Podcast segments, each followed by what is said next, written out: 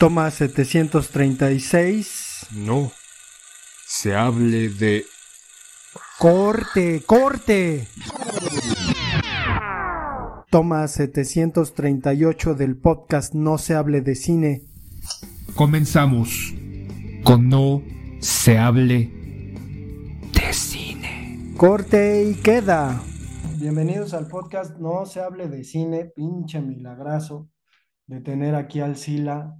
Y es que nos surgía hablar de nuestras impresiones. Digo, ya tenemos un episodio sobre el asunto, nuevecito, nuevecito, despuesito de terminar de ver la película, pues ya tuvimos un episodio sobre mis impresiones, pero este, vamos a tener un episodio sobre el efecto Wakanda Forever, Sila, que cuando vi la cara morena de Tenoch Huerta, dije, sí se puede, se puede, se puede conquistar el mundo, se puede ser colonizador, se puede ser un sex symbol, prieto, se puede ser un galán. ¿Qué onda? ¿Qué onda con el asunto de que ayer le dieron un premio a Tenoch Huerta y ahora ya lo viste Hugo Boss, cabrón? Es decir, eh, lo que necesitamos es la apertura a ese mundo de privilegios y, aunque seamos prietos, ser privilegiados. Está cabrón, ¿eh? Está cabrón y me interesa mucho eh, que tengamos este episodio porque ¿cómo te sentiste, Sila? Bueno, tú no eres ni prieto, pero a ver, ¿cómo te sentiste? ¿Cómo, ¿Por qué la viste después? ¿Por qué no fuiste luego, luego? ¿Qué pedo? Primero, poeta, gracias por invitarme a este tu podcast. Este, es un gran honor estar compartiendo en este tu podcast de No se hable de cine, micrófonos contigo. Es, es, voy a llorar, poeta, voy a llorar. Me siento muy dichoso de estar aquí. Gracias por abrirme las puertas, por permitirme compartir un momento contigo. Y es casi la emoción que siento ahorita como cuando vi a Tenoch. Perdón, poeta, pero es que la emoción me invade. O sea, ya, ya el prieto o los mexicanos, déjate del prieto, ya los mexicanos vamos a dominar el mundo, ya vamos a recuperar Texas, Arizona, Nuevo México, vamos a recuperar este Centroamérica. Nuevamente el imperio mexicano se va a levantar en poco tiempo con esto que, como tú bien lo mencionas, la reivindicación o eh, con esas palabras que dijo Salma Hayek, ¿no? Este, en una entrevista que se sentía tan emocionada por verse la pantalla, una mujer morena Contigo, poeta, no puedo, no puedo, poeta, sigue tú. Pues me, me consterna, digo, ya quienes nos escuchan habrán visto la película y sabrán, porque la película sí que está batiendo y rompiendo récords. Eso está, está bien, ¿no? Digo, al final Marvel eh, ha abierto la posibilidad de que sigamos consumiendo. Ahora, consumir con orgullo, cabrón, ¿no? Es decir, así como los negros pusieron eh, la película de Black Panther, ¿no? Eh, como incluso una película ya hasta disruptiva dentro de su, de su propia lucha social en los Estados Unidos, ¿no? O sea, una película emblemática. Y mandaron la basura todas las películas con temas de afroamericanos como si no hubieran existido. O sea, para muchos han mencionado que Black Panther es la primera película de negros, que no mamen. Sí, está cabrón. Pero el asunto es, se, se dieron cuenta en los Estados Unidos, los negros de Estados Unidos, se dieron cuenta que pues hay negocio, ¿no? Hay negocio con esta cuestión de, del orgullo, de la, de la indignación racial, que digo, habrá que, que comentar, ¿no? Tenoch Huerta desde antes había tenido ya este discurso acerca de, del poder prieto y todo lo que eso representa, pero casualmente se encuentra con un trampolín pues internacional, ¿no? Y vamos a ver si efectivamente tiene repercusiones, porque primero, pues el personaje que presenta la película de Wakanda Forever es un indígena que no es interpretado por un indígena mutante indígena, quiero decir. No sé si en la mutación en amor, pues los rasgos se le occidentalizaron un poco más porque, pues habrá que decir, ¿no? Que Tenoch Huerta propiamente pues es un mestizo mexicano, pero no es un indígena. Entonces, digo, a mí difícilmente se me, se me haría nombrar a un indígena candidato para que hubiera representado a un indígena héroe, Namor, pero pues está ahí, ¿no? O sea, está, está curioso el asunto, porque al final este tipo de, de cuestiones no, no aparecen. Pero sobre todo me llama la atención el final de la película. Me llama muchísimo, muchísimo la atención ese final porque más allá de lo que representa, y yo debo decir, a mí me, me gustó la película y me entretuvo, pero no dejo de, de ser crítico, es por qué el personaje indígena se tiene que rendir. Es decir, estamos ante la metáfora de los negros diciéndole a los mexicanos, este, vamos, vamos a juntarnos para hacer desmadre, vamos a juntarnos para hacer un, un cine en donde estemos nosotros juntos y la blanquitud, como dice Tenoch Huerta, no esté, ¿no? Eh, se me hace muy raro esta cuestión de que Namor se rinda, sobre todo porque a mí me remite, y digo, no quiere decir que, que sea así, pero pues a lo mejor hubieran tenido otro tipo de final, no tan, tan como para lavarnos el cerebro, ¿no? Es decir, Es que pues, se rindió porque era parte de su plan, poeta. pues Eh, su plan no era tener una pelea con Wakanda, su plan era crear una alianza con Wakanda. Entonces, todo era parte de su estrategia para que al final, entre esa rendición supuesta, pudiera levantarse. Y que lo dice al final, cuando le, le Namora le cuestiona y le dice, no, es que es parte. Ahora nosotros seguimos en el anonimato, van a atacar a Wakanda y Wakanda va a venir a pedirnos ayuda. Poeta, pues no, yo, está. yo leo entre líneas y a mí me parece otra cosa, digo, porque en los relatos de conquista de Bernal Díaz del Castillo, particularmente la verdadera historia de la conquista de la Nueva España, pues él decía, ¿no? Cortés manda mensajes a Cuauhtémoc de que ya se rinda, de que ya tienen sitiada la ciudad, la gente está muriendo, están llenando de salitre las aguas eh, que los mexicas bebían y no se rendían, no se rendían, no se rendían, no se rendían, hasta que murieron, obviamente.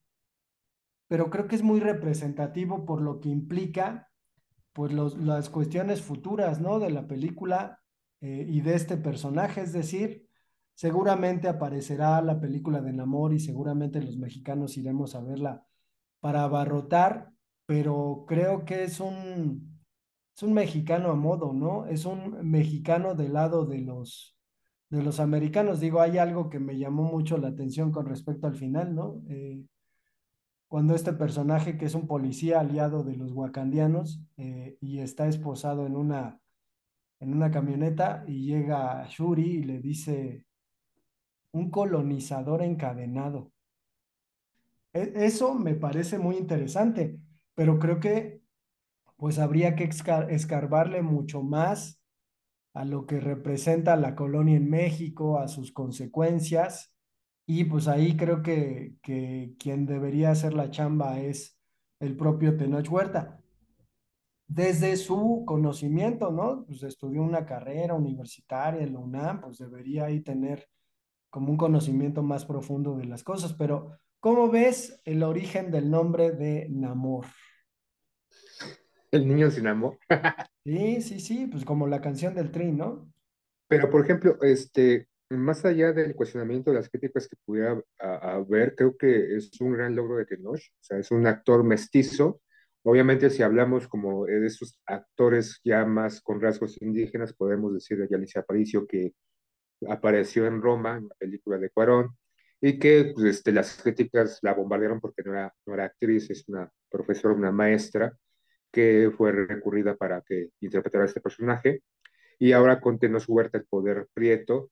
Creo que es un, es un logro, ¿no? A final de cuentas, si eres un, cine, eres un actor de cine, pues buscas hacer cine. Y obviamente, pues, este, como muchos otros cineastas, como Guillermo del Toro, eh, que sea director, como Iñárritu, como Cuarón, se van a Estados Unidos o a, a hacer otro tipo de cine porque eh, hay más dinero y obviamente pues, todos queremos tener dinero y en el caso de Tenoch pues buscó, ¿no? En este, pues, esta cuestión del poder prieto, de la búsqueda, de, de estas eh, demandas eh, de, de, redes sociales, de este eh, contraposición con los blancos y demás. Eh, y aparte es un buen actor, a mí se me hace un buen actor, o sea, no es mal actor como Eugenio Derbez, tenemos la, la contraparte, ¿no? Eugenio Derbez y todo el barullo que se hace, pero no se hace este barullo porque es, es, es mexicano, ¿no? O sea, tal vez no es tan prieto, también Eugenio Derbez es mestizo, Tenoch Huerta es mestizo, pero es más prietito que Eugenio Derbez, pero con Derbez no se hace tanto barullo de que sí, si no esto, de que va en contra de sus principios y todo este desmadre. Es mal actor, Tenoch Huerta es buen actor, y creo que a final de cuentas está buscando una carrera, está buscando ganar dinero, está buscando consolidarse, y ya lo, lo viste, me parece que dijiste, Hugo, está chido, ¿no? Que ya Cartier también, o sea, ¿qué, qué de malo hay eso, poeta? Pues es que yo, yo creo que tienes que ser ahí como consecuente con tus posiciones políticas, ¿no? Digo, Tenoch Huerta en Ventaneando es una cuestión ahí como, como curiosa, ¿no? Digo, supongo que él sabe lo que representa ese programa en nuestro país, ¿no? La enajenación, el asunto de, eh, pues, el espectáculo del corazón, ¿no? En donde la gente se interesa más precisamente por lo que pasa con Belinda y Cristian Nodal, con Shakira y Piqué, que por las cosas que pasan con la reforma electoral en el país. Supongo que él está Es que consciente no es de un eso, programa ¿no? político, poeta, es un programa de espectáculos, Ajá, pero a lo que voy, a lo que Y voy al es que, cuentas, lo que vemos en ese programa son ciertas características de los personajes que asisten, ¿no? Vienen estos blanquitos, esta gente sin talento, esta gente que hace novelas, hablan de Belinda, hablan de Nodal, hablan de cualquiera, de Bad Bunny, esa pendejada y media, pues también es jugar con ese entorno, o sea, yo no le veo mal, yo sé lo que significa ventaneando, tú sabes lo que significa ventaneando. Igual que no sabe lo que significa ventaneando, pero es parte de la publicidad, ¿no? Para ponerse en el escaparate. Tampoco puede simplemente, ay, no, no, no, no voy a hacer eso porque pues, no. Que, que, que también este Iñárritu, creo, este, del Toro en su momento, o sea, es una plataforma para publicitar tu película. Entonces, ¿qué tiene de malo?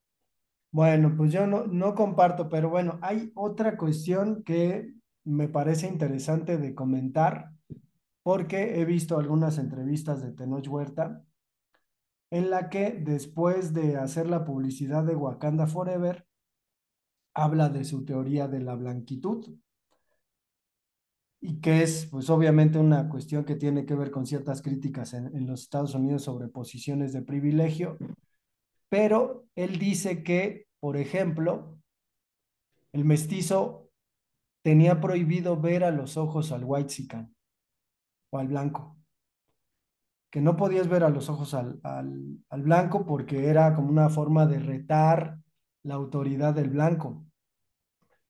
Y curiosamente, en Estados Unidos, últimamente en el cine que hacen los negros, aparece mucho la metáfora del cowboy negro, que me parece, pues el propio Quentin Tarantino con su película de Django explotó un poco. Es decir, los blancos en Estados Unidos no pueden ver a un negro a caballo porque ver a un negro a caballo significa verlo para arriba. Entonces me parece, me parece que la influencia de, este, de esta indignación de los negros de los Estados Unidos está permeando en el discurso de Tenoch Huerta y se lo está trayendo. Y el problema es que está haciendo exactamente lo mismo, es decir, importando una indignación que no nos corresponde, que en México tiene ciertas características. Y digo, no por lo que estoy diciendo, estoy invalidando que sea justo y válido la cuestión de estar mencionando estas cosas. Sin embargo, habría que buscar otras maneras, porque digo, digo, ¿cómo, es posible que ahora Hugo Boss te vista? Que es algo que pasa, por ejemplo, con Kendrick Lamar, que es un rapero muy crítico, sumamente crítico con el asunto, de, del racismo en los Estados Unidos, pero cuando hace sus espectáculos, pues quien lo, lo viste, que es ropa además aparentemente muy sencilla, es Louis Vuitton. Entonces, al final, ¿qué es lo que se quiere? O sea, ¿qué, es lo que se quiere con, con esta rebeldía?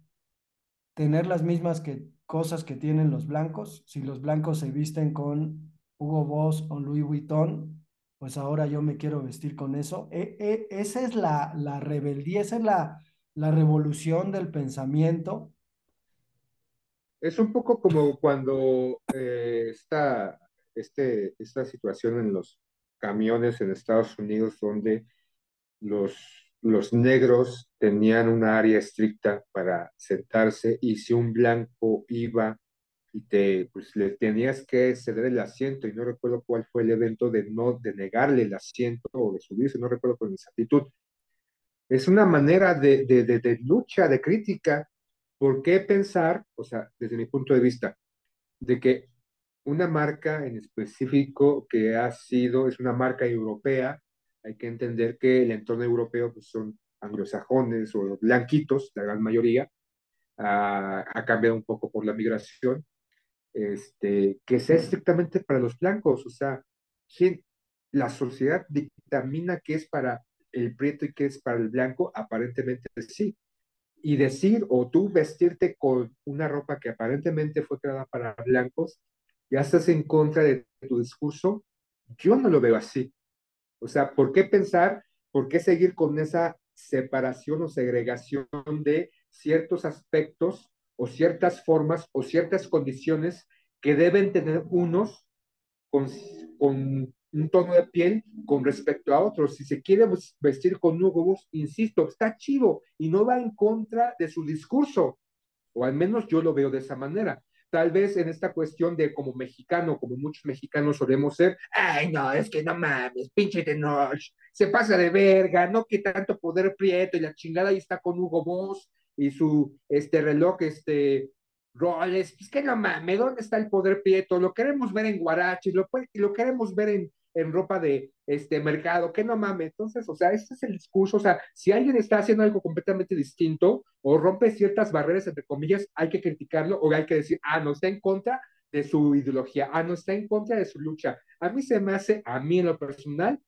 algo barato. Pues es que resulta que de acuerdo a este discurso, queremos lo mismo. O sea, todos queremos Hugo Boss. E, es buen, a huevo. Es buen Yo sí este, quiero marketing. ¿no? Pues bueno, Sí, es que está ¿por ahí cabrón, porque entonces quienes terminan ganando, pues son los dueños de esas empresas y casualmente los dueños de esas empresas son blancos, ¿no? Entonces, creo que, creo que el asunto es eh, la, la tipa de la que hablabas, la negra que no se quiso levantar de su asiento, es Rosa Parks.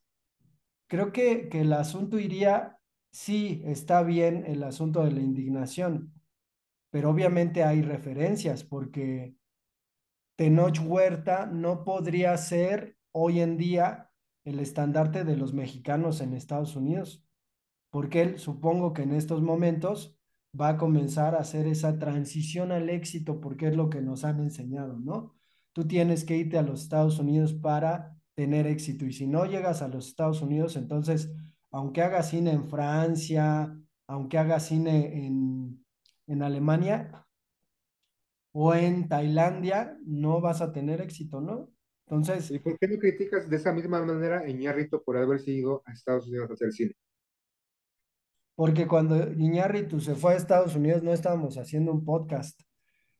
Iñárritu, Iñárritu Pues ya es, tiene es un esto, montón ¿no? de Subir, tiempo. subirnos al tren del mame, a estar criticando. O sea, yo creo que Tenoch es una decisión, lo hizo este Luna, lo, hi- lo hizo este, los Charolastras, lo hizo Ana Claudia Talancón, Ana de la, Regar, de la Reguera, lo han hecho otras actrices, otros actores, y es Estados Unidos porque obviamente el cine de México, exactamente el cine de México, si tú vemos, lo hemos visto, ya las películas están para ciertos actorcitos chafas y ciertos directores. Ya no hay como esta apertura, ¿no? En- entre comillas, o esta posibilidad de que otros actores hagan cine, porque ya, está estrictamente monopolizado para ciertos grupos. Entonces, eh, no está mal irse a Estados Unidos. y ganar en dólares. O sea, yo, tú y yo nos vamos a ir un día a Estados Unidos y a hacer un programa allá. Aunque digas que no, a huevo, nos vamos a ir allá y vamos a este, vestirnos con Hugo Boss o con, este, no sé, otra pinche marca mamalona. Entonces, ¿cuál es el pedo, poeta? No, si la, no me conoces, yo tengo, acabo de sacar mi pasaporte y estoy pensando en irme a Guatemala y no cruzar el charco a los Estados Unidos. Pero bueno, Está chido, vete a Guatemala. hay, hay en las últimas películas que hizo Tenoch Huerta, una que se llama Fuego Negro, que es verdaderamente una porquería.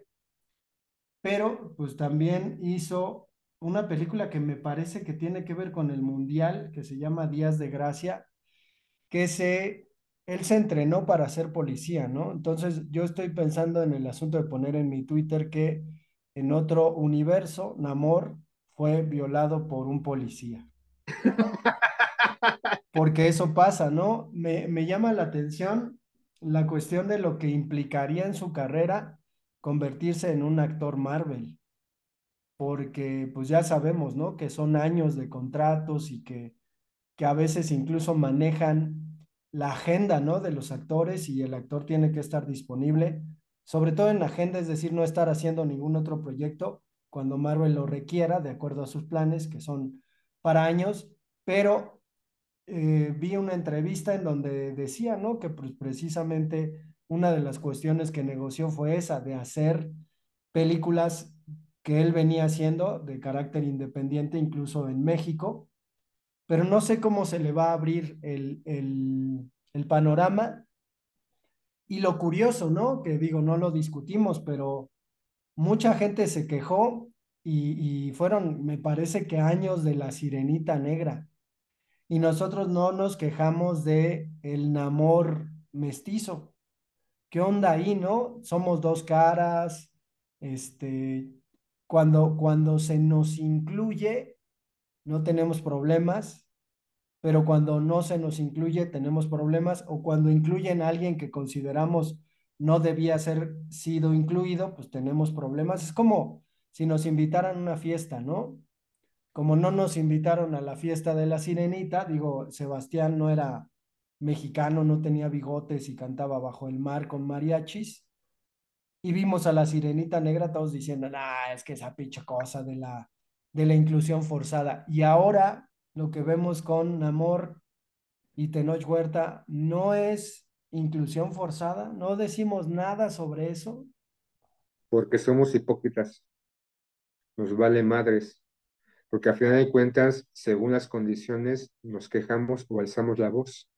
Entonces, en su momento con la sirenita negra, dice, uno dice, no, es que Ariel era este, pelirroja y blanca como la leche. Entonces, porque pues, es negra, si hubiera sido, no sé, Ana de la Reguera, la sirenita, y hubiéramos dicho, ah, está chido, ¿no? O sea, está chingón de que pues ya no sea esta condición de los blanquitos, sino pues también estamos los mexicanos, ¿no? Aunque seamos unos más pretos que otros o unos menos pretos que otros, pues debemos de tener presencia en las películas y ya no ser el clásico narcotraficante o el clásico, el clásico migrante o el violador o el ratero, que es donde se nos han encasillado durante décadas a los mexicanos que solamente se nos dan ese tipo de papeles o de este a las mujeres mexicanas como de prostitutas o como de este eh, que hacen el quehacer, entonces pues, está chido que se haga la apertura y que pues este, nosotros con nuestro pecho engrandecido y con nuestro este, eh, eh, tatuado en nuestra espalda, pues podamos ser visibilizados, ¿no, poeta? Pues yo, yo estoy esperando eh, que se agarren algún otro personaje, ¿no? Y que ahora sí sea pues un mexica, ¿no? Un azteca, y a ver, ¿no? ¿Quién quita que, que pues por ahí, no sé si Wolverine va a ser este mexicano, ya, Pero, ya por no, ejemplo, ahorita en, en tu aseveración, un mexica, un azteca, ¿y por qué no un maya? ¿Por qué un, no un totonaca? pues porque ¿Por Namor es no? maya, güey, porque Namor es maya, Bueno, y pues, digo, los pero ¿por mayas qué mexica están o azteca? ¿Por qué no alguna otra regiones? También tú centralizado, poeta, no Pues es, mames. es que estamos hablando de inclusión y quiero que me incluyan a mí, ¿no? Pues por eso te digo, no nos invitan a la fiesta. aunque creamos que nos invitan a la fiesta, curiosamente, pues los mayas como pueblo son un pueblo hasta casi de carácter independiente a México. De hecho, hasta tienen su bandera.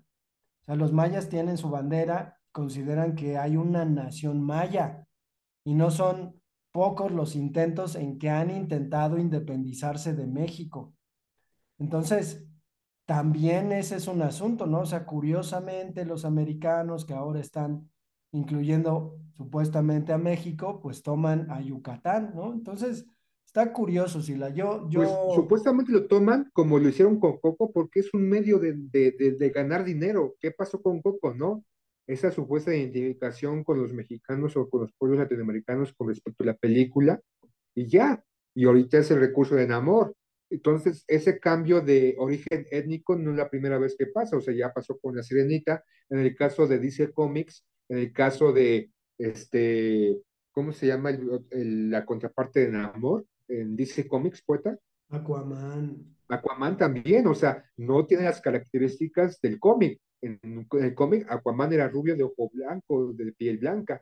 Ah, el punto es aquí se ocupó a Jason Momoa, entonces, pues, igual, entonces esos cambios a veces por una cuestión de mercadotecnia, mercadotecnia, a veces por incursionar o introducir en un mercado y la ha resuelto, ¿no? Tanto así que Wakanda el regreso, como se llame, se ha tenido tanta aceptación y ha roto récords con la de este, Black Adam.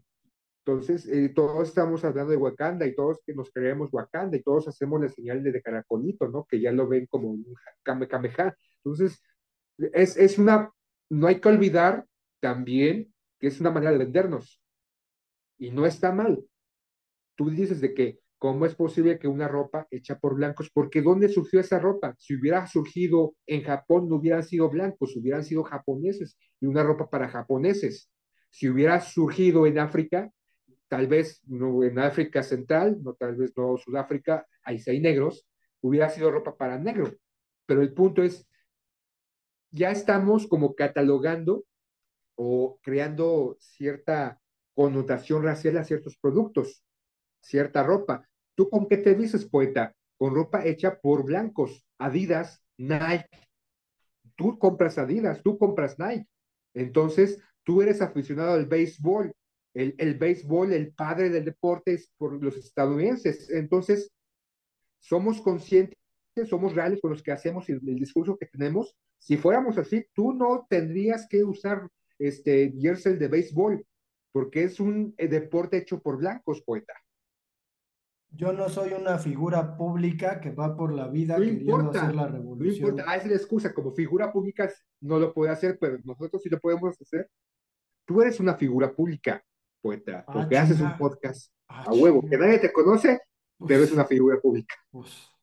Bueno, pues vamos a dejar el episodio hasta acá. Creo que hablamos de todo menos de la película Sila. Al final, ¿te gustó la película?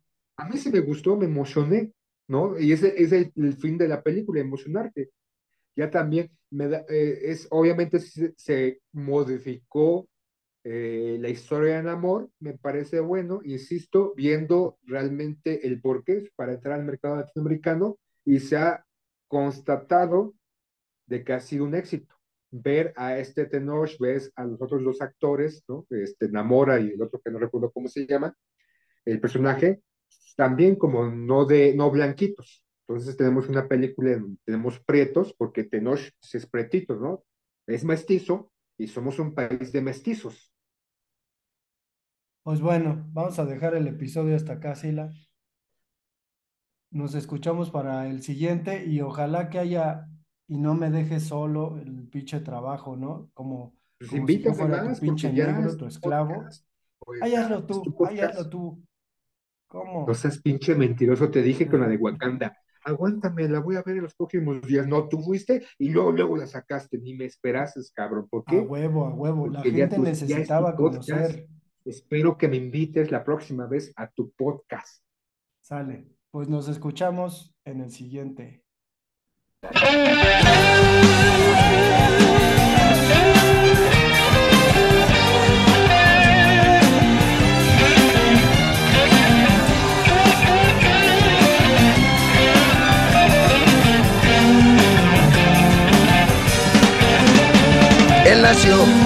Yo, porque quiso el destino, porque quiso Dios, yo no sé, porque fue. Solo Dios que es tan grande pudiera explicarnos por qué ese niño nunca ha tenido padres ni ha tenido hogar. Ese niño no conoce el amor. Mendigo, suplicó, vendió globos y chicles, limpió parabrisas, aprendió a vivir entre miles de gentes que siempre traen prisa. porque ese niño, teniendo más derecho que tú o que yo, ese niño no conoce el amor?